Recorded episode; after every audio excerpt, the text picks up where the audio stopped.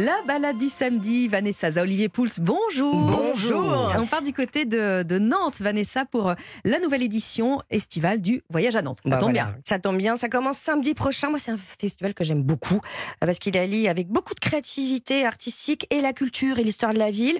Euh, c'est une manière de se réapproprier Nantes, mais surtout en la rêvant hein, de manière immersive. Cette réussite qui dure quand même depuis des années, on la doit à son directeur général Jean Blaise. Euh, qui exécute avec ses équipes un travail colossal. Mhm.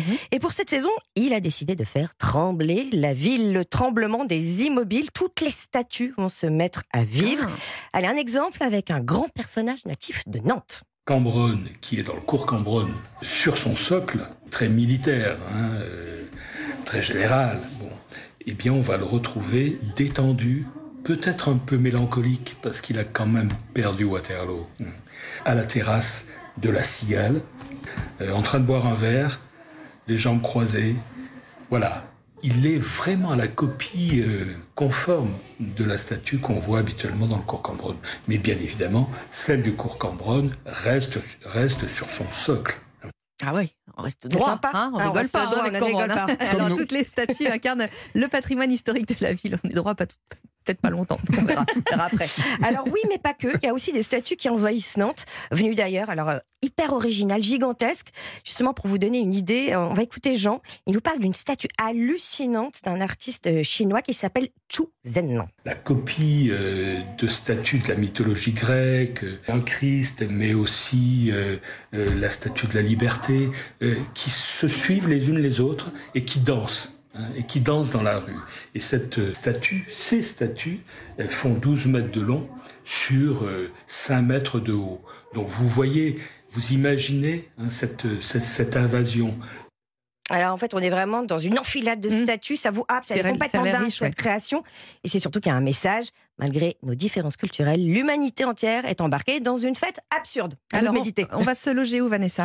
À l'appart enchanté, autour de 100 euros la nuit, un cocon sous les toits colorés et un clin d'œil surtout aux comédies musicales de Jacques Demy, né à deux pas. On peut regarder des DVD, ça c'est pour Mathieu Alterme. Ah oui, on vous retrouvera d'ailleurs euh, tout à l'heure, Mathieu. Alors Olivier, on va profiter d'être dans les parages bah, pour Oui. voir un petit, euh, un petit muscadet. Alors on- moi, quand j'étais petite, on disait les Nantais, ils le gardent pour eux, le bon muscadet, en gros. Mais j'ai l'impression que Et ils envoient ailleurs le mauvais. ailleurs le mauvais. Ce qui J'ai l'impression que ça change un petit peu quand Ouais, même. Ce hein. qui explique peut-être que c'est vrai que le muscadet n'a pas toujours eu très bonne réputation. Exactement. Voilà, c'était un petit vin de comptoir, euh, un peu acide, un peu aigrelet, euh, pas très bon à boire, et puis surtout euh, qu'on destinait uniquement à, à accompagner des huîtres. Mais c'est vrai que c'est une région qui bouge énormément, euh, très dynamique, avec beaucoup de de jeunes vignerons Très qui ont, ouais. envie, voilà, qui ont envie de donner au muscadet ses vraies lettres de noblesse et ça le mérite. Alors, il faut savoir que le muscadet a plusieurs particularités. La première, c'est son cépage. Oui. Le cépage, c'est le melon, le melon de Bourgogne, originaire de Bourgogne, et qu'on, paradoxalement, qu'on ne trouve en voit pratiquement plus, en Bourgogne, et c'est donc le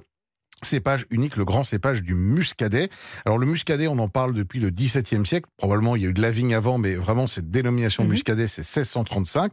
C'est un terroir, évidemment, un terroir assez euh, complexe, euh, celui du massif armoricain, avec euh, un climat océanique, avec différentes géologies de sol, une appellation régionale et trois appellations locales, hein, qui sont le muscadet du Sèvres-et-Maine, le muscadet Coteau de la Loire et la, la côte de Grandlieu, et donc une grande diversité de goûts, de typicité et d'élevage même euh, pour, pour ces vins. Et on voit sur les bouteilles la mention euh, euh, sur lit. Alors Voilà. L-I-E, hein, évidemment, mais euh, qu'est-ce Oui, que alors, ça veut alors, dire, les, Olivier les lits, ça fait justement allusion à cet élevage. Les lits, qu'est-ce que c'est C'est les petites particules fines de raisin qu'on retrouve après avoir pressuré. Ah, et on garde ces lits pendant euh, quelques mois en contact avec le jus et ça va permettre de nourrir le jus. Ça lui donne un peu de, de- plus de complexité, de, saveur. volume. Alors ça ne veut pas dire pour autant que le muscadet est très bon. Une fois encore, pour tous les vins, c'est difficile de généraliser.